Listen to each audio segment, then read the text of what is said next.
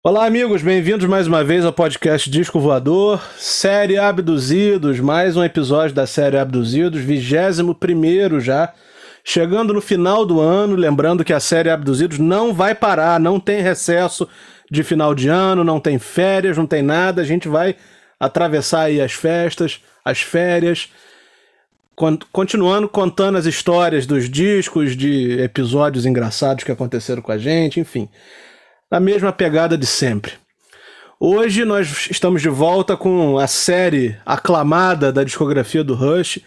Pessoal mandando mensagem aí no Instagram, curtindo. Fico feliz quando a gente tem esse tipo de feedback. E é o penúltimo episódio né, da série do Rush. Nós vamos falar de novamente quatro discos de estúdio, pegando ali o finalzinho dos anos 80 e todo, toda a década de 90, né, um período que tem muitas questões assim um pouco turbulentas para o Rush, né, um período que deu origem a, a situações que foram definitivas nesse século, né, do, do dos anos 2000 para cá. E vamos falar de discos que, ainda que não estejam entre os meus, particularmente os meus favoritos, eu sei que tem uma legião de fãs por aí pelo Brasil afora. Antes da gente começar a falar, antes da gente começar a falar dos discos, hoje eu estou acompanhado do Henrique Boechat, eu, Ramon do Cine, estou acompanhado do Henrique Boechat e do Thiago Zalinski para contar essa história. E eu tenho que pedir a vocês para seguir a gente no Instagram, arroba Disco Voador Oficial, seguir a gente no YouTube, Disco Voador Podcast, enfim, muita coisa acontecendo, muita novidade, como sempre e vamos em frente com o episódio 21 da série Abduzidos. O Rush encerra a década de 80, mais especificamente dia 21 de novembro de 89, ou seja, hoje é sexta-feira, daqui a dois dias o disco Presto faz 32 aninhos, né? Então, 1989, a banda lança o disco Presto, em 1991, Roll the Bones. 1993, Counterpart. 1996, Test for Echo. E mantendo a tradição da gente falar sempre de um disco ao vivo, em 1998 a banda lança o Different Stages. Antes da gente começar a falar de disco a disco, eu quero lançar uma ideia, uma ideia, uma provocação, uma pergunta aqui pro Henrique e pro Thiago. E lá vem. Que é a seguinte: no primeiro episódio dessa série sobre a discografia do Rush, a, a, banda tinha grandes influências do hard rock, né? O primeiro disco do Rush, em seguida o Fly By Night, eram discos que pod poderiam estar ali próximos a discos clássicos do, do hard rock dos anos 70. No segundo episódio dessa, dessa série, a gente falou do ápice da fase progressiva da banda, com Moving Pictures, por exemplo. No terceiro episódio, a banda deixa um pouco do progressivo de lado. E agora, nesse quarto episódio, eu pergunto a vocês: como a gente pode categorizar, como que a gente pode é, organizar ou nomear o som da banda nessa fase que vai de 1989 até 1998? O que, que vocês acham? Para mim, é o Rush alternativo. Não preciso nem pensar muito para responder essa aí. É o Rush alternativo, flertando com com as novas tendências. O Rush sempre simpático as novas tendências em cada década, né? É o Rush flertando com, com o grunge, com o rock alternativo, com o heavy metal. Uh, isso vai ficar mais latente em, em, em um dos discos, mas uh, no, no, no, primeiro da década... Uh, no primeiro da década, não. Na real, no, no primeiro que a gente vai falar aqui, já apontando para essa coisa mais, mais pesada, mais distorção, abandonando um pouco, um pouco só, os teclados eu acho que é o Rush alternativo. Não sei o que, que o Henrique acha, mas eu diria que é o Rush alternativo. O que você acha, Henrique? Olha, eu acho realmente essa parte do, do, do que o Zalisk falou do, da, do rock alternativo e tudo, Rush até, até apresenta alguns elementos, sim. Eu prefiro é, é, classificar essa fase como um hard rock moderno, né, para a época. Né? Eles voltaram com as guitarras, é, umas timbragens diferentes e tudo, né, condizente com a época, mas sim, eles, eles abarcaram alguns elementos de alternativo, reagiram ao grunge também, e, e, foram incorporando, né? O Rush sempre foi uma esponja, né? Sempre absorveu aquilo que a, a, a época estava né, ap apresentando a eles, né, em termos de sonoros, de tendência, e fazia uma música de qualidade. Né? Não, não, é, não adianta você só incorporar, você tem que reagir aquilo mostrando algo, algo de qualidade. Né? Então é o que, que a banda continuou mostrando. É, eu acho exatamente isso. É o que você falou. A banda é uma esponja, é uma ótima, uma ótima definição mas no sentido de absorver mesmo o que, você, o que eles estavam ouvindo, as coisas boas que estavam acontecendo no mundo da música, sobretudo no rock, mas entregando nos seus discos uma linguagem muito, muito particular, né? Bom, o primeiro disco que a gente vai falar nesse episódio é o disco Presto, lançado em 21 de novembro de 89. É o 13 terceiro álbum de estúdio da banda, né? As músicas de trabalho que esse, que esse disco trouxe é a faixa de abertura, Show Don't Tell, que até virou um clipe. E em seguida, The Pass. Bom, falem aí vocês, o que, que vocês acham desse disco? Vocês. É, eu sei que essa, essa fase assim do Rush vocês gostam muito mais do que eu. Eu sou um defensor da fase do progressivo, então eu vou ser o abduzido hoje. Esse episódio aí é de vocês. Fala aí, gente. Beleza. Vamos lá, deixa eu, deixa eu, deixa eu falar então. Olha, é, quando, quando o Rush acabou aquela fase dos anos 80, aquela parte mais eletrônica, eles lançaram, lançaram o Hold Your Fire e tudo. Quando acabou aquela fase, a banda sentiu a necessidade de voltar, né, com as guitarras e tudo, botar os teclados mais para trás e a guitarra para frente. Até muito porque o Alex Life já estava precisando que, que isso acontecesse, né? Então eles mudaram de produtor, chamaram Rupert Hine, que até no documentário do Rush ele fala isso, o, esse produtor Rupert Hine, fala, na primeira reunião ele chega e fala, olha, é, não com essas palavras, né, mas foi com essa ideia, é incrível que um, que um dos últimos grandes power trios ativos do rock esteja, sei lá, soterrado por, por teclados mais teclados, né, ou seja, isso quer dizer o quê? Está na hora de virar o jogo e, e botar as guitarras para soarem como sempre foi no passado. Então é, é, é, uma fase que, que eu gosto muito. É uma fase assim que. Assim, eu gosto de todas as fases da banda, mas eu tenho um carinho especial por essa, não só pelos discos, que são fantásticos, mas é que foi a fase que eu comecei a acompanhar a banda. Eu comecei a, a curtir a banda em 90, final de 1990, o Presto já tinha sido lançado. O Presto foi o primeiro disco que eu comprei da banda, porque era fácil de encontrar. Depois eu comprei o Show for Hands, que eram os últimos discos lançados até então. E aí, a partir daí, eu fui acompanhando a banda até o final. Quando eles lançaram Road the Bonds, eu me lembro, e tudo mais, né? Então, é, é uma fase que eu realmente eu vivi. É, assim, é, os discos, engraçado que eu acho que os discos, é, é, eles são, apesar de serem da mesma fase, tudo, eles são diferentes entre si, em termos de sonoridade, em termos de, de incorporar texturas e, e tudo mais, abordagens eu acho que eles têm, cada disco tem uma personalidade. Não que isso não tivesse acontecido no passado, mas eu acho que a, a minha sensação é que isso tem, é, é, é, um pouco mais latente que nas outras fases. O que, que você acha, Zalinski? Eu concordo com tudo que você falou, Henrique, e, e digo mais.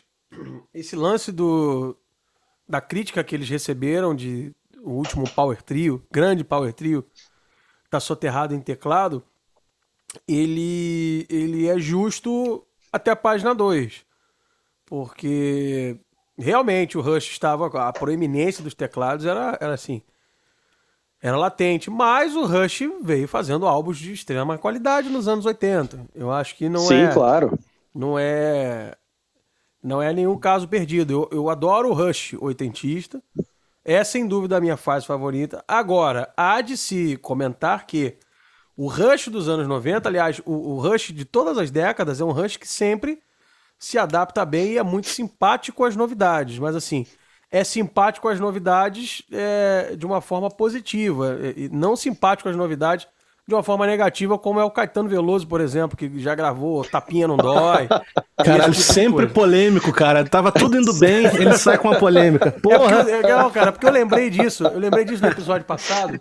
Porque esse negócio de ser simpático às novidades fica parecendo que o cara é um, um Maria vai com as outras. E o Rush soube fazer isso com muita maestria. Sim. Então é um Rush cheio de, de, de é, notas grungianas no, no, no, seu, nos seus sabores novos e tal.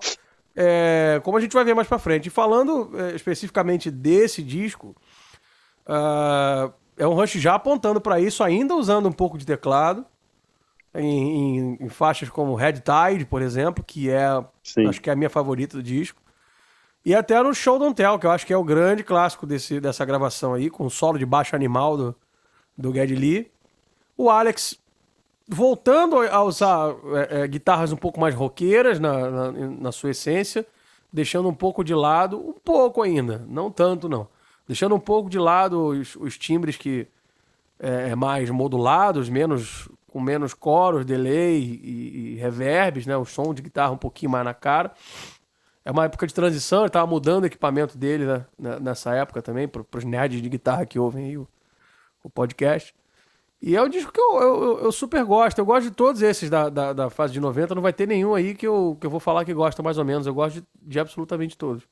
Esse, em particular, é, é, é, um dos que eu gosto bastante. Principalmente de Red Tide, que é uma das músicas do Rush que eu mais gosto aí. É, eu acho que essa, essa declaração do produtor, eu acho que não foi nem muito nesse sentido, não, foi no sentido mais de que vamos começar uma fase nova, né? É claro que os discos dos anos 80 são maravilhosos, como a gente falou no, no, no outro podcast, mas o Presto, ele, ele realmente ele traz de volta as guitarras, o Alex Lifeson começa a usar violões também, né, a gente começa a perceber a volta dos violões, é, que era, que era uma, um, um, expediente que eles não estavam usando muito, ou, ou não usaram nos anos 80, ali nessa última fase. Né, então a gente vê com Presto, né, que é uma música to, quase totalmente levada por violão. Então é, é a gente consegue é que é, é uma das músicas preferidas que eu tenho da mim para o Rush para mim é Presto né mas a gente vê com o Show Don't Tell que a guitarra já está bem bem como é que eu vou dizer, bem forte. The Pass, que já que é meio balada, meio, né, uma música também bem, foi bem badalada na época. É, eu gosto muito de Chain Lightning, que é a segunda música do disco. Tem um refrão lindo, tem, é uma música boa de ouvir, tem uma levada de baixo bastante criativa do, do, do Gary Lee. É, Superconductor é uma música legal, uma música mais roqueira, mais, mais reta, né? é, reta para os padrões do Rush, né? Red Tide é boa também. E Anagram, também gosto bastante. Então, é, é, é um, eu, eu que te fazer uma pergunta, Zalis, tem uma música, eu acho que até no Show Don't Tell, que o Alex Lifeson, ele, ele usa a guitarra, mas ele tem um timbre de violão ali. Aquilo é violão ou é o timbre que ele usa da guitarra? Na Show Don't Tell tem uma, tem uma, tem uma parte ali bem, bem, bem rápida, que ele toca, faz uma, uma, uma levada na guitarra ou no, ou no, violão, eu não sei se isso é guitarra ou violão. Né? Aí eu, como eu não, não, não tenho muito conhecimento de equipamentos e tudo, eu, eu queria ver contigo se isso aí realmente é um violão, uma guitarra. É, cara, eu vou, eu vou, é, precisar, bem... eu vou precisar, dar uma ouvida com mais detalhes. Mas o Alex, já é. nessa época, ele, aliás, é um dos, dos pioneiros disso. Ele usava guitarras com um sistema chamado piezo, que é aquela guitarra que é guitarra, tem som distorcido de guitarra, mas se você mudar uma chavinha, ela tem o som de violão. É Deve ser isso. Uma captação de violão mesmo. Então é, um, é uma mão na roda para quem tem que fazer trocas rápidas, por exemplo, de, de som de violão para som de guitarra. É uma guitarra com duas saídas, né? Hum, então... é, é, é, bem legal. E eu queria até aproveitar esse negócio de guitarra aqui para levantar a campanha. Ramon, troca a corda das tuas guitarras, porque Realmente, eu, eu tô aqui estupefato com a cena que eu vi é, agora há pouco.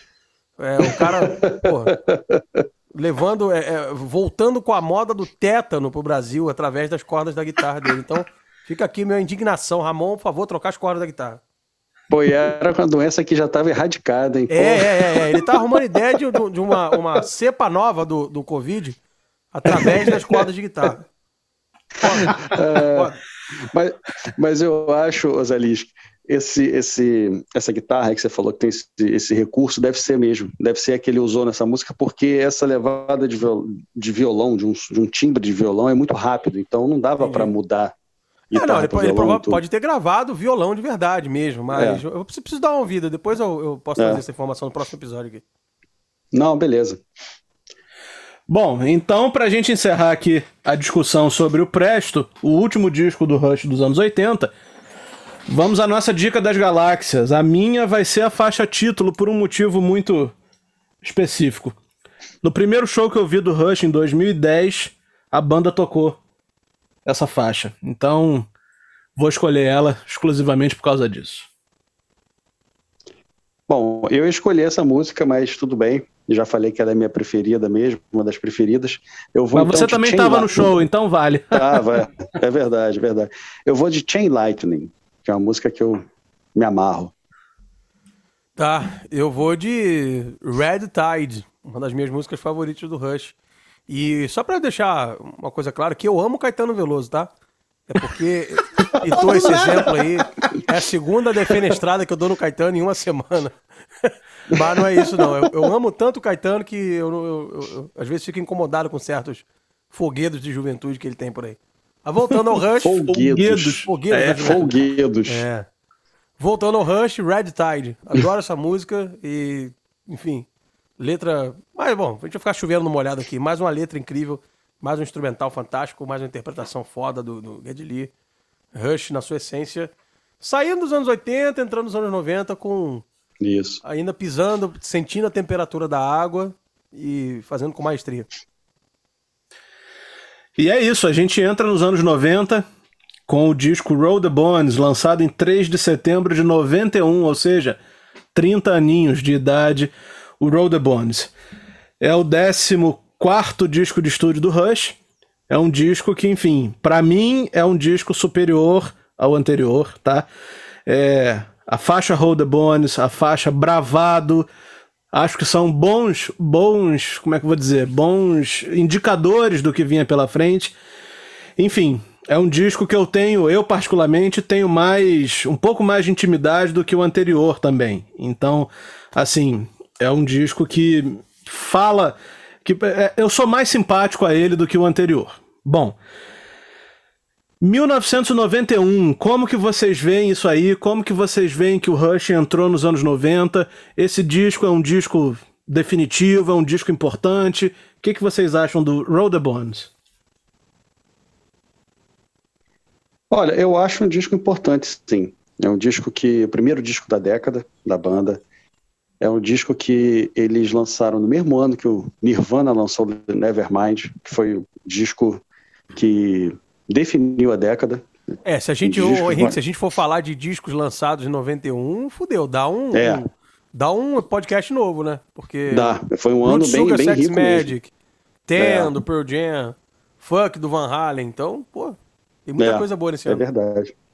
É verdade. Então, é, é, eu acho que foi meio que uma resposta da banda, né?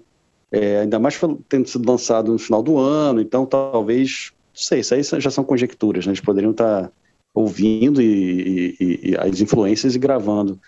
Mas é um disco importante, sim, eu acho. É, deu uma sobrevida à banda. Né, tem, e nesse disco eu acho que os teclados estão um pouco mais presentes do que no Presto. É, a gente, eu, pelo menos eu consigo perceber o teclado, não, não como era na fase progressiva, muito menos na fase dos anos 80, mas a gente vê o teclado, ouve o teclado como uma, uma, uma, uma cama, né, para a banda fazer o som, né, como uma, algo mais, mais, sei lá, ambi, ambient, né, alguma coisa mais, mais, mais para a banda fazer o som. Então, é, é Tirando Roll the Bones, né, que tem aquela parte ele eletrônica que eu achei bem interessante, com aquele rapzinho no meio, achei, achei, achei bem, bem sacada. Né, também é uma forma da banda se manter um pouco moderna, né? Absorvendo também essa coisa do rap e tudo. Eu creio que tenha sido isso. Mas é um disco importante, sim. Gosto muito desse disco. O que, que você acha, Isalinski? É, eu vou fazer o papel do, do Grinch. Eu gosto desse disco, muito. Mas acho esse rap do, do, do the Bones desnecessário, sinceramente. A música passaria muito bem sem esse rap. Acho chato, inclusive. É... Agora, é um discão. Ele tem, tem outras músicas que as pessoas não prestam muita atenção. Até prestam, mas acho que deveria. Presto é outro disco, né? Ah, ha, ha, ha. Pronto. Ah, ah, ah, ah. Vai, vinhetinha da bateria Patumps. Pronto, legal. Ele tem algumas outras músicas muito legais. Tem Dreamline, que eu acho que já foi citado aqui. Eu gosto pra caramba. Bravado. É, é um disco muito bom. Ghost of a Chance eu acho mais barato também. É um disco que mantém a peteca, a peteca lá em cima. É um bom disco do Rush. É, já com uma produção um pouquinho diferente, já apontando um pouco mais para um som menos super, hiper, mega master, blaster produzido, com, com uma mixagem um pouco mais seca, já mais parecida com o que estava acontecendo ali no, no começo dos 90. É um Rush chegando nos anos 90 com fincando a bandeira do Rush, né? Na- sem perder os elementos. é, é, veja bem, os elementos progressivos, né? Eu continuo achando que o Rush não é uma banda ex- exatamente rock progressivo. Continuando a manter os elementos progressivos, continuando a, a, a ter as, as, as complicações é, é, de execução, de, de ser uma banda que tem músicas difíceis de tocar, porém totalmente. é, eu não diria pop, mas totalmente assim, radio friendly. Dá pra tocar uma música do Rush desse disco no rádio sem problema nenhum. Eu gosto, acho um disco muito bom, um disco muito digno do Rush é, nos anos 90.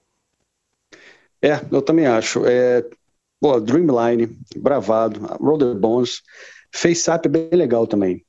É, Ghost of a Chance. Agora tem um riff muito bom. Na verdade, eu tenho, tem dois riffs muito, muito, duas músicas com riffs fantásticos do Alex Lifeson. É The Big Wheel, que tem um riff bem cativante, na, pô, te pega de primeira. E Where's My Thing, que é a é a primeira música instrumental que eles lançam em muitos anos. Em muitos anos. E é- E é uma das É melhores verdade. músicas instrumentais que a, que a banda, que a banda lançou. Eu gosto muito dessa, dessa música. Eu acho que, que, eu acho que a banda acertou bastante nesse disco. Bom, então vamos falar nossas dica, nossa dica das galáxias aí. A minha, como eu já falei no início, a minha vai ser Bravado. Acho que é uma faixa que destoa um pouco assim do disco, mas enfim, que também faz parte desse, desse contexto todo, mas é a minha preferida. Minha preferida sim. Eu vou de Where's My Thing, que é, que é é, justamente o que eu acabei de falar. A primeira instrumental em muitos anos. É, Eu não me lembro se nos anos 80, naquela fase anterior, eles fizeram algum instrumental, eu acho que não.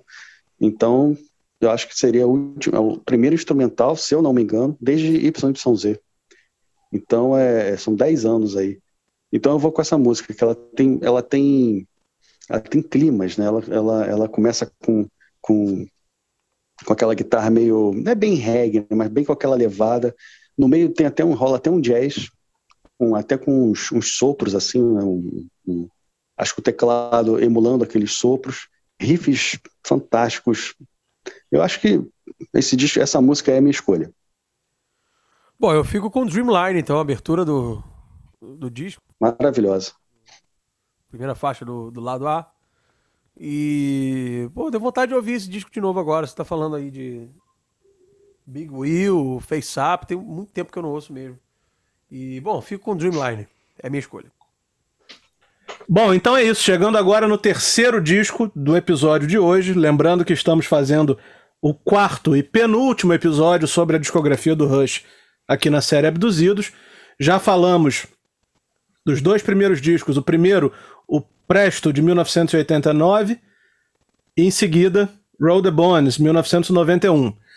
Chegamos agora em 1993, o disco lançado em 19 de outubro, o 15º disco de estúdio do Rush, é o Counterpart. Esse, de todos os que a gente vai falar hoje, é o meu preferido. É o disco que tem as faixas Stick It Out, é o disco que tem Nobody's Hero. Então, assim, é o- acho que é um dos melhores discos do Rush, assim, considerando toda a discografia mesmo. Talvez o pessoal que esteja me ouvindo aí até esteja se surpreendendo, porque eu não sou um grande fã, como eu falei, não sou um grande fã dessa fase, mas eu acho que esse disco realmente é o melhor da, da década de 90. Enfim. Quero muito ouvir a opinião de vocês, quero muito ouvir o que vocês têm a dizer sobre esse disco. Counterpart 1993. eu acho que esse disco é, é, o ponto alto dessa fase. Né? Apesar de todos serem muito bons, eu acho que esse deu uma, uma superada no, no, nos outros três. É, eu, esse disco é fantástico. Eu me lembro quando ele saiu, foi um sucesso danado. Muita gente falando. É, é um disco pesado, é um disco que tem é, baladas lindas, é, músicas bem. Tem mais uma música instrumental, que é Leave That Thing Alone, que eles tocaram até durante vários anos, até eu acho que eles tocaram até no, no, no Rio, em 2002, é, se eu não me engano. É um disco que, que tem, aquele, tem teclado, mas, como eu falei, é o teclado mais, mais de fundo, né? A gente ouve em Animate, bem, se prestar bem atenção na primeira música, é, a gente ouve bem de fundo. E é um disco, de, é um disco que, que quando, quando eu coloquei para tocar a primeira vez, é, já foi uma, já foi uma, uma, uma, uma coisa que me surpreendeu, que ele já começa com aquela batida de Animate. É uma batida que parece ser simples, mas é uma batida que, porra, te, te cativa logo de primeira, né? Claro, é o Neil Peart, né? E já entra aquela música, já, já começa a captar sua atenção na, logo de início. E todas as músicas são ótimas, todas as músicas. Tem Stick It Out, que é uma música muito pesada, com uma guitarra bem, bem pesadona mesmo, lá bem estilo, vamos dizer assim, mal comparando talvez, mas com aqueles timbres meio Black Sabbath talvez, no início.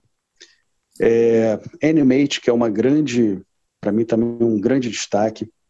Cut the Chase, Nobody's Hero, que é uma música linda, que tem uma letra fantástica, fala sobre justamente os heróis que, que não aparecem, né? É, são os heróis anônimos, né? Não é o Superman, não é o galã de cinema, não é aquela menina badalada, são as pessoas que trabalham anonimamente. Né? É, e conta a história justamente de duas pessoas que o Pitt conheceu. Um era um amigo dele, que foi a primeira pessoa homossexual que ele conheceu, ele ainda novo. E essa pessoa, ele conheceu ele em Londres, que o Neil Peart, antes de entrar para o Rush, ele passou uma temporada em Londres, até para tentar viver de música e tudo, mas acabou não conseguindo. E durante esse período ele trabalhou em alguns lugares e num desses lugares ele, ele conheceu essa pessoa. Acho que é Ellis o nome dele. E aí depois de alguns anos e tudo, o Rush, o Rush apareceu, ele entrou no Rush e tudo mais. E esse, esse, esse amigo dele faleceu de AIDS. Então ele fala justamente sobre, sobre ele né, na primeira parte da música. Na segunda parte da música, sobre uma menina que foi brutalmente assassinada por um serial killer. E o Neil Peart conhecia não a menina, mas conhecia a família dela. Então, esse texto até, essa, essa, essa letra, até fiz um texto sobre essa letra, está até no Instagram e no Facebook do Disco Voador. Né? Então, falando sobre, justamente sobre isso. É, Between Sun and Moon, uma outra música que é porra, um rock fantástico, um trabalho de bateria do Neil Peart fantástico, como sempre.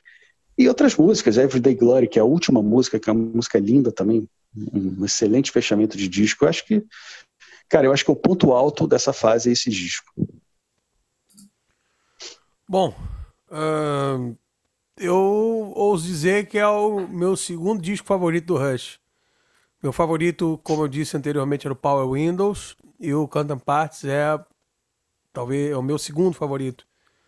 Brigando de perto ali com o Power Windows, porque é, são dois discos muito especiais, mas Vamos nos ater aqui ao Canton Parts. Esse, eu poderia passar o resto da noite falando desse disco, porque é um rush denso, um rush pesado, um rush explorando afinações mais graves e stick it out, com um, rifão a la Black Sabbath mesmo, Henrique pontuou aí muito bem, com animate, com a faixa de abertura assim arrebatadora a batera do Neil Peart dispensa maiores comentários.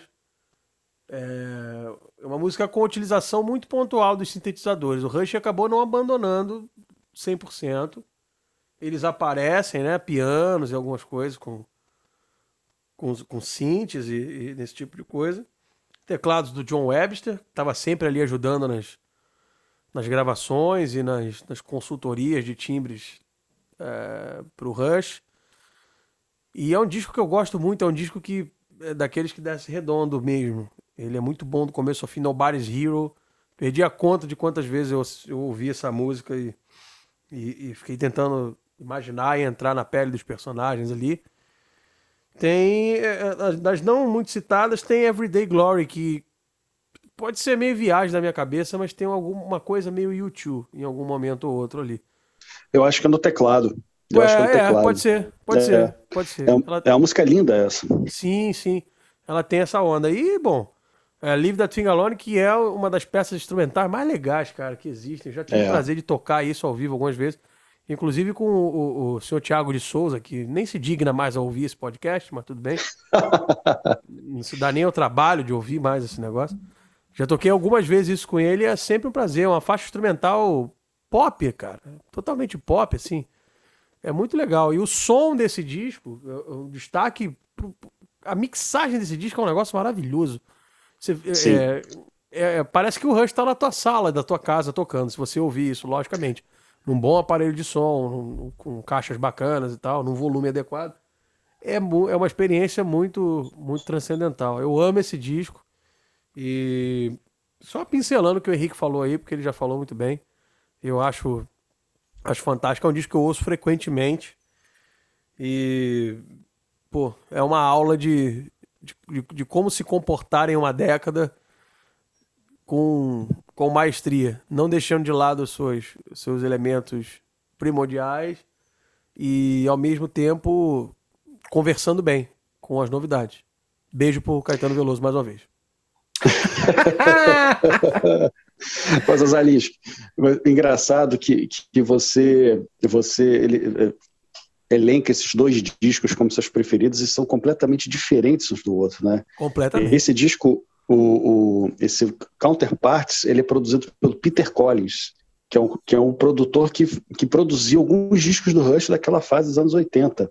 Eu vou até dar uma olhada, eu- se eu não me engano, ele produziu o, o Power Windows. Ah, é isso mesmo. então pode ter alguma, Aí, pode ter só, alguma ligação, sim, legal. É, talvez seja isso. Pode né? ser, Então ele, pode ele ser. produziu também. Ele, Porque ele o Power produziu. Windows do- dos, dos discos dos anos 80, pra mim, é o que tem um som mais legal também. Então talvez haja Tem. alguma, alguma ligação nisso.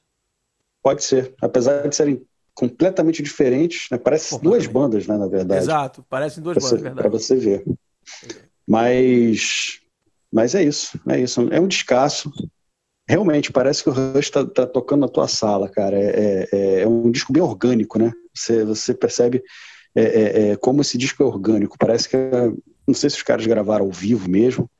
E essa música, o instrumental que tu falou, o, o Leave That Thing Alone, ele tem um ela tem um trabalho de baixo que é um negócio assim animal, é um negócio assim estupendo mesmo, porque até ao vivo, quando, esses, quando eles tocavam essa música ao vivo, o Geddy Lee já fazia um solo de baixo já diferente, né, já mostrando toda toda a sua técnica. Isso, É, não e foi a você- época, e foi o né? disco em que o Geddy Lee voltou a usar o, Fender Jazz Bass. Isso talvez É, né? contribua, porque É, pode ele, ser. ele tava usando uns baixos um pouco mais é, plásticos, eu diria, no- nos discos dos anos Uhum. 80, que tem a ver Plásticos. com a sonoridade, né? É, que tem a ver com a sonoridade dos anos 80 e tudo. É, aquela coisa meio Humberto Gessinger, né? Que eu adoro, Isso. que eu adoro e tal, mas veja bem, é para um contexto é interessante, para outro já nem, nem, nem tanto interessante assim. É um som datado, né, um baixo É, exato, datado. é, né? é datado. Você, você- você liga aquele instrumento, você já pensa em, em sons de baixo dos anos 80, que são maravilhosos. Assim, anos 80, é, peronomútil, né? É, e são maravilhosos, mas uh, ouvir o Rush de volta com aquela, aquela coisa orgânica do baixo, é, do jazz bass, a batera com muito menos reverb, muito menos ambiência, muito menos gate.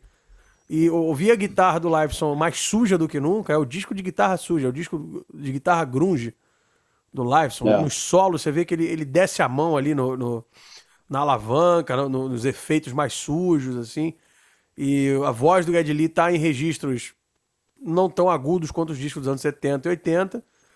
É realmente é um disco mais quente do Rush. Eu- Se tivesse que É. definir, é um disco mais com um som mais, mais esquentado. Então é um disco que tem um pezinho, no, como a gente já disse, tem um pezinho no grunge, né? O Uhum, com certeza. de bobo não, não tinha ninguém ali. Eu acho que disco quente realmente é, é- é- acho que é a melhor definição. Realmente cabe bem. Bom, então vamos encerrar aqui nossa, nossos comentários sobre o disco Counterparts de 1993 com a nossa dica das galáxias. Bom, a minha vai ser Stick It Out. A minha, eu vou escolher Nobody's Hero, que é uma música lindíssima. Quando eu escutei, realmente foi a música que mais me pegou, assim, de, de mais me, me, me, me, encantou desse disco. E olha que é um descasso. Né? Vou de Nobody's Hero. Eu vou abraçar o clichê e vou de Animate. Abertura foda, guitarrão no Liveson, letra fantástica. Animate, é minha escolha. Boa. Bom, chegando no último disco desse episódio, o disco Test for Echo, lançado em 10 de setembro de 96, o último disco de estúdio que nós vamos comentar nesse episódio de hoje. Test for Echo é um disco que tem muitas músicas interessantes também. Como eu já deixei claro, não é o meu preferido, mas tem músicas muito legais, como por exemplo Half the World, como por exemplo Time and Motion e como por exemplo a instrumental Limbo Gosto muito dessas faixas. Quero saber de vocês o seguinte: 1996, o Rush só voltaria a gravar um disco de estúdio na década seguinte, no século seguinte. Enfim, muita coisa aconteceu, né? A gente vai vai descrever os acontecimentos no próximo episódio, mas quero saber o seguinte, como que vocês acham que o Rush se despede dos anos 90 com o Test for Echo? Eu acho que da melhor forma possível. Eu adoro esse disco. É, eu me lembro que eu, eu ouvi demais quando eu ganhei esse disco nos anos 90, na época mesmo, 96. Ganhei acho que até de um, de um amigo oculto, me lembro bem. É um disco eu gosto muito. Muitos acham talvez o ponto baixo da, da, dessa fase. Eu realmente eu não acho. Eu acho ele tão bom quanto Presto, tão bom quanto Roll the Bones. É, eu percebi, assim, na época, eu não, eu não, na verdade eu não sei, depois que eu soube, né, é, eu, voltando, eu, eu, percebi que eles estavam tocando um pouco diferente nesse disco, principalmente o Neil Peart. Ele estava, eu não sei, alguma coisa me dizia que eles, ele estava um pouco diferente. Depois, muitos anos depois, muitos anos, mais de 20 anos depois, é, eu, eu soube que todos nós soubemos, né, a partir do documentário que a gente viu e tudo, que ele estava tendo aulas de bateria, né, porque eu acho que ele estava tocando muito rápido, tava, ele não estava gostando mais da, da, da, abordagem que ele estava usando nas músicas, então ele queria fazer um, algo diferente, então ele começou a ter é, aulas de bateria com Fred Gruber, acho que é Fred Gruber o nome dele. A gente precisa e... fazer um parênteses aqui, Henrique, para o pessoal ah. que está ouvindo. Gente, Newport fez aulas de bateria nos é, anos 90 já. E você aí comprando curso, você aí do outro lado, jovem, comprando curso de guitarra no Instagram, que promete que você vai aprender a tocar guitarra em cinco dias. Ah, pra porra, né? Pronto. Indignação. indignação é, é, é, é, externada aqui. Faça meu favor. verdade, verdade. Mas aí ele estava ele tava tomando aulas e tudo com, com Fred Gruber, que era um baterista de jazz, se eu não me engano, de jazz bastante renomado tudo. E aí o ele para mudar a abordagem dele, para ver como é que ele poderia tocar diferente nas músicas.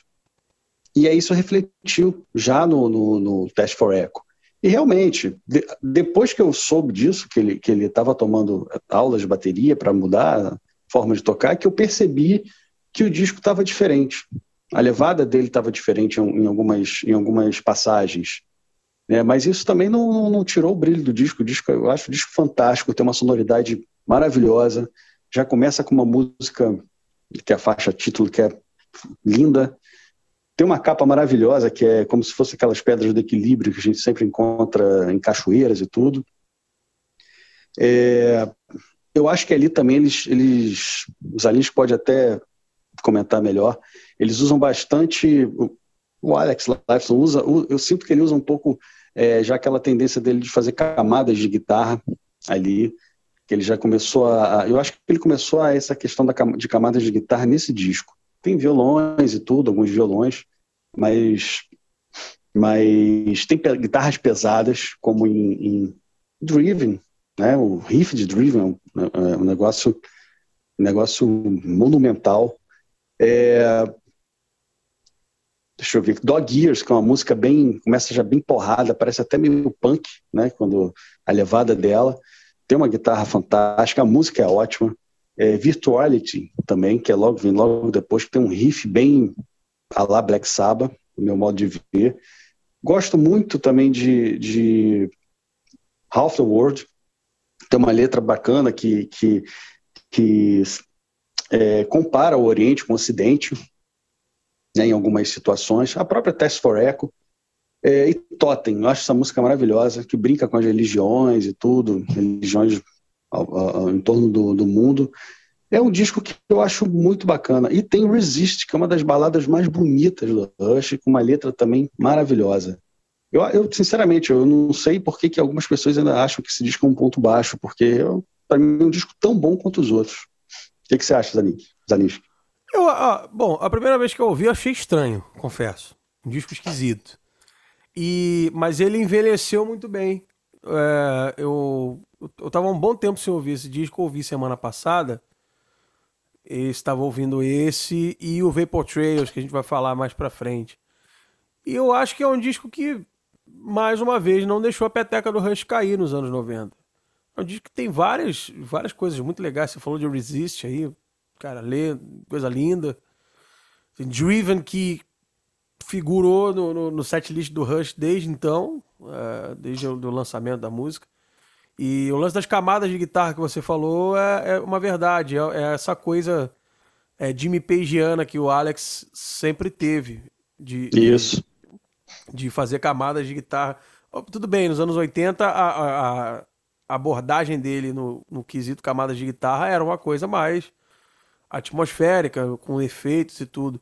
Agora, no Test for Echo, ele já é, são as guitarras distorcidas, as camadas de guitarra distorcidas, muito influenciado também pelo que acontecia nos anos 90, com Soundgarden, com outras bandas daquela fase ali que, que tinham que tinham essa sonoridade de, de, de, guitarras, de construir um castelinho de guitarras em vez de só de só focar no riff e, e ir circundando o assunto ali.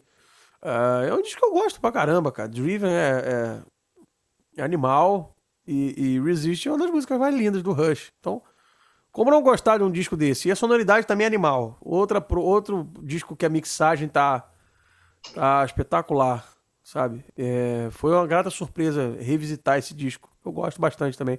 O Rush não, não tem uma bola fora do Rush nos anos 90. A verdade não, é essa. Nenhuma. Nenhuma bola fora.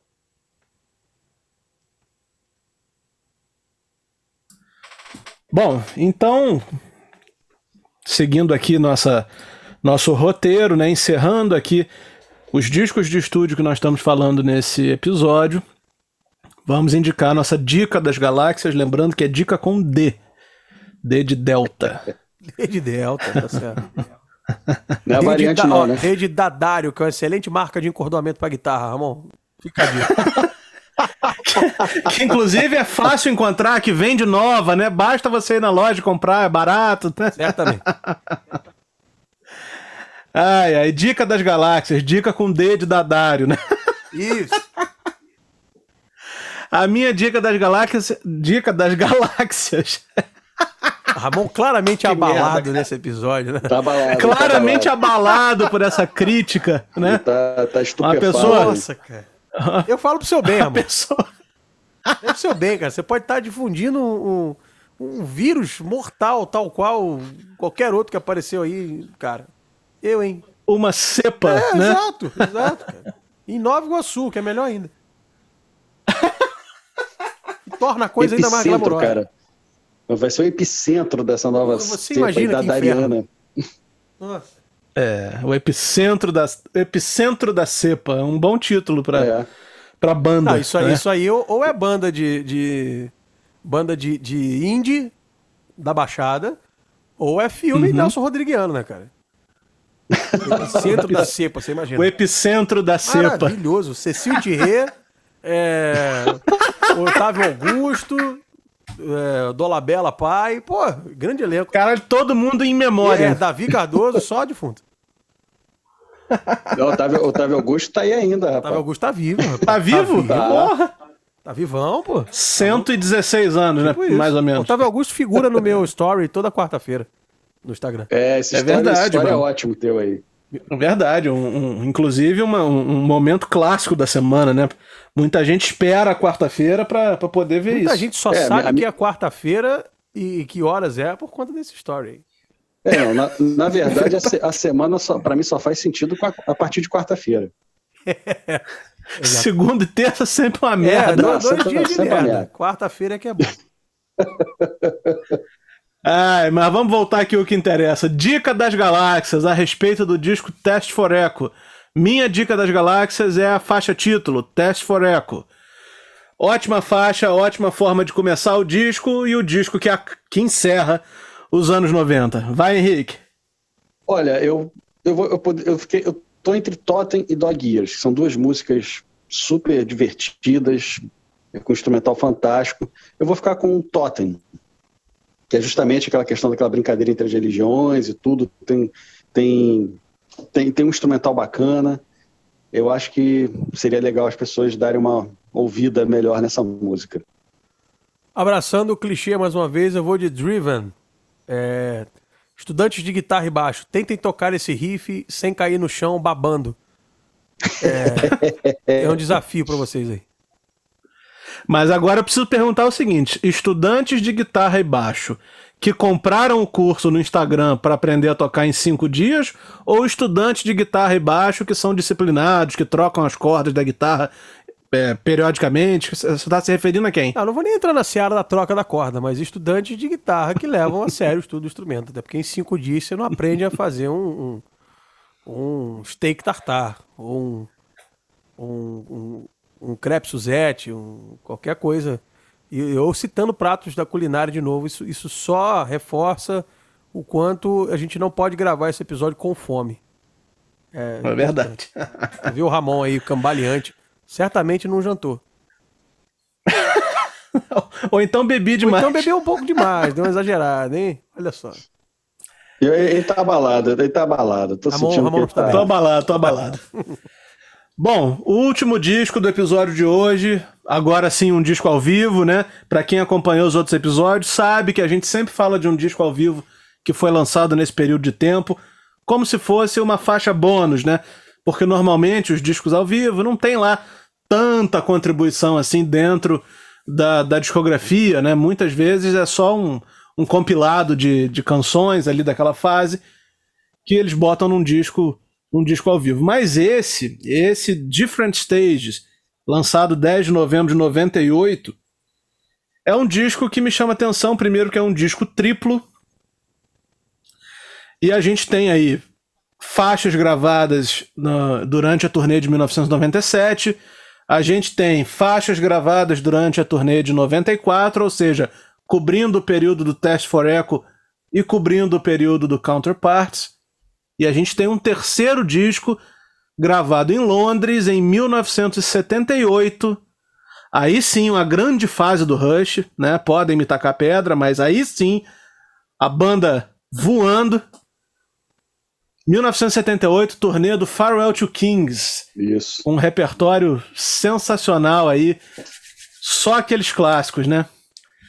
Mas enfim, disco 1, gravado em 97, turnê do, do, do Test for Echo. Disco 2, alguma coisa gravada ali no, no, em 90, em 90 e, e quanto? 94? Turnê, Não, vou na verdade, não, Ramon, na verdade, eu acho que as faixas estão meio que misturadas. É, é Disco um, exato, disco isso que eu ia dois. falar. É, estão misturadas. É, tô- eles fizeram uma, uma- um compilado aí. E, e você, a gente vê que o, a 2112, eu acho que ela está completa nesse disco. Tem são sete partes de 2112, se eu não me engano. Então tem sete partes aqui. E é uma coisa rara, Sim. né? É uma coisa rara nos discos do Rush ao vivo, né? Inclusive, inclusive, o Different Stays é o único disco do Rush que contém uma performance, um disco ao vivo do Rush que contém uma performance completa da suíte, né? Do 2112. Legal, boa, uma boa informação. É, pelo menos parece que tá Mas você completo. tem razão, por exemplo, Bravado é a faixa 4 do disco 1, gravada em 94. Isso. Aí passa algumas. Depois, Show Don't Tell, 94 também. Aí Exatamente. passa algumas gravadas em 97. Sim, eu errei. Não, mas é o disco 3, 1900, 1978. Esse é, o, esse é foda. É, esse é bom. Todos eles, né? Engraçado que esse disco ele foi, ele foi lançado justamente numa época, acho que é a época mais difícil para a banda. Foi justamente aquelas tragédias que aconteceu na vida do Neil Peart, né? O cara perdeu a filha em acidente de carro e a esposa de câncer em menos de um ano, né? A esposa se, se entregou à doença, até pela tristeza de ter perdido a filha, né? Essa história, acho que todo, todo mundo já sabe, né? Ficou bem retratada naquele livro dele, Estrada da Cura. E aí, durante esse período que ele estava aí de meio que nesse período sabático dele, que ele, que ele precisou tirar para exorcizar todos esses demônios da vida dele, para viver o luto, né, andar, andar pela América do Norte e Central de, de moto, tudo, foi a melhor forma que ele encontrou. A banda, até para permanecer viva na memória dos fãs e tudo, preparou esse, esse disco, né, esse disco triplo, né, compilando essas essas faixas aí da turnê de 94 de 97 e aquele disco terceiro, né, o disco 3 da turnê de 78. Então, é, e lançaram, né, completando aquela tradicional, né, tra aquela tradição deles de lançarem um disco ao vivo a cada quatro discos de estúdio. Então, é, é, foi uma forma da banda permanecer na memória dos, dos fãs, porque a banda realmente não sabia se ia continuar, né, porque sem o cara não tem como continuar, assim como tá, aconteceu né, agora. Então, é, é, é, tudo era incerto, precisar, eles iam lançar um disco ao vivo, então é, é vamos manter isso vivo na cabeça da, da, dos fãs até ver o que, que, a gente vai resolver. Né? Tanto é que o próximo disco vai ser só o teste, o, o Vapor Trails de 2002, mas esse já é o outro podcast que a gente vai fazer. Né? Eu fiz só esse adendo justamente porque foi justamente nessa época que o meu Peart estava passando por esse período aí turbulento da vida dele. Olha, é um, eu, eu adoro esse disco aí, porque é uma. Quando você é mais, é mais jovem, você tem uns conceitos esquisitos, assim, a nível de, de como você acha que tem que ser o som de um disco e tal. Isso, logicamente, vai mudando conforme você vai vai passando os anos entendendo que a tecnologia ela é proporcional e temporal dentro do, do, do raio de lançamento do, do, disco. E acontecia uma coisa é, interessante. Eu gostava dos discos ao vivo do Rush, dos anteriores, principalmente o, o Show of Hands, que a gente falou no episódio passado, é o meu disco do Rush ao vivo favorito. Mas eu sempre ficava muito incomodado com o som, porque ah, não, esse som, o som, o som. Quando eu ouvi a primeira vez o Different Stages, eu fiquei alucinado, porque é, é, um, é um disco ao vivo, registrado nos anos 90, com a timbragem dos anos 90, com o punch dos anos 90, e mais uma vez a impressão de que o Rush está na sala. Esse então, essa impressão triplica, quadriplica mais uma vez a impressão de que o Rush está na sala da sua casa, tocando. É muito bom. Eu adoro, adoro, adoro esse disco. E adoro o repertório do disco. Gosto dessa coisa do Rush de privilegiar o, o disco que tá rolando na época e trazer, pincelar umas coisas. Pô, tocar 2112 inteiro num disco ao vivo, meu amigo, isso é. é, é sabe? Não, não, não, haja coração, como diria Galvão Bueno. E o repertório é Exatamente. muito bom, cara. O setlist é muito bom. Se eu, se eu precisasse escolher uma fase, uma fase do Rush para entrar numa máquina do tempo e assistir um show, eu acho que seria esse, cara. É, é, é uma declaração polêmica, porque eu adoro o, o Show of Hands e, oitentista que sou, gostaria de assistir também essa turnê. Mas eu acredito que é, é, o show. Tem, tem uns vídeos de shows do Rush dessa fase é, no, no YouTube. Tem um completíssimo, bom pra caramba, até que eu, eu me esqueci o nome agora, depois eu posso lembrar aqui e pô. Tem um show, um vídeo de show dessa época que é um negócio fantástico. Fantástico, a execução, o som. É, é, é muito bom. Eu gosto muito desse disco. Quando comprei, ouvi assim. Passou meses no meu, no meu aparelho de CD, no meu Discman, indo pra escola. Eu acho muito, muito bom. E, e também gosto das faixas é, da década de 70, até para a título de comparação, porque você vê que o Rush já voava baixo em 78, né? 78 a gravação. Já voava abaixo é. de 78, cara. Já não tinha para já não tinha para ninguém 78, sabe? A gente tem as Exatamente. outras bandas daquela época que é, a galera era realmente tirava o maior som, tocava muito bem, mas nessa parte técnica o Rush sempre foi muito nerd. Então é, é, é, é como se você estivesse ouvindo o, o disco sendo tocado na sua frente, só que com o calor do negócio do, do ao vivo e com algumas adições que eles faziam nos arranjos ali que, que arrepiavam. Então eu acho esse disco fantástico, Different Stages. Fantástico mesmo, mesmo, de verdade. Excelente setlist. Excelente. Deu vontade de ouvir, parar tudo aqui e ouvir esse disco agora. Concordo, concordo plenamente contigo. Já vamos para a dica das galáxias? Minha dica das galáxias vai ser o disco 3, cara. Esse disco 3 aí, com, essa, com esse repertório aí de 78, pô, qualquer faixa aí que vocês quiserem ouvir, tá valendo. Então, já que nós somos três, são três discos, cada um escolhe um. Eu vou no disco 1, um, então. Não, minha, a minha dica das galáxias, poderia também realmente escolher qualquer música, né? Porque justamente pega uma das fases que eu mais gosto, que é a fase dos anos 90. Isso tirando o disco 3, né? Já que o Ramon já se apoderou do disco inteiro. Mas eu vou ficar com 2112, porque justamente foi aquilo que eu falei. É, é, é, uma das poucas vezes, pelo menos em lançamentos oficiais do Rush, né? Que eles tocam a música inteira.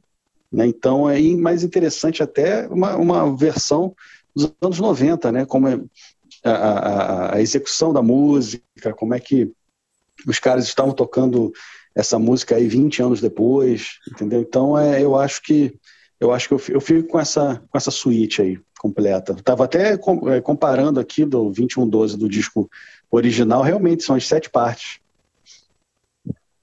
Bom, eu vou abraçar o clichê agora mais do que nunca e escolher Tom Sawyer. E vou explicar por quê.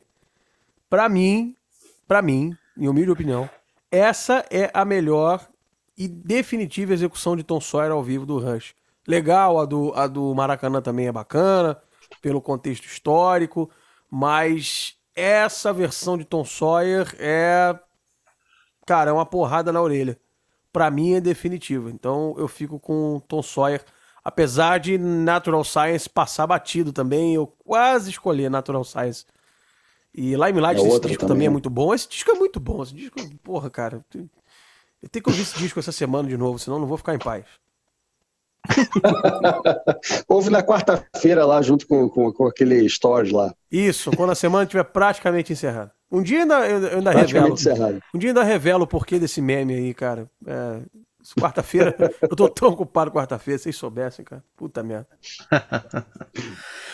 Bom, então é isso. Estamos encerrando aqui o quarto episódio da nossa série sobre a discografia do Rush. No episódio de hoje, a gente cobriu os discos Presto de 1989, Roll the Bones de 91, Counterpart de 93, Test for Echo de 96 e o disco ao vivo Different Stages de 98. No próximo episódio, na terceira semana de dezembro, ou seja, quase ali perto do Natal, acabando o ano, Bom, e aí, na terceira semana de dezembro, perto do Natal, para encerrar o ano da melhor forma, nós vamos fazer o último episódio dessa série cobrindo os discos Vapor Trails, Feedback, Snakes and Arrows e Clockwork Angels, junto com um disco ao vivo que provavelmente vai ser, claro, não poderíamos deixar de, de falar nele, o Rush in Rio, né, a primeira, primeira turnê do Rush que passou pelo Brasil. Agradeço a vocês que ouviram até aqui, né? Semana que vem a gente volta com outro episódio da série Abduzidos. Valeu!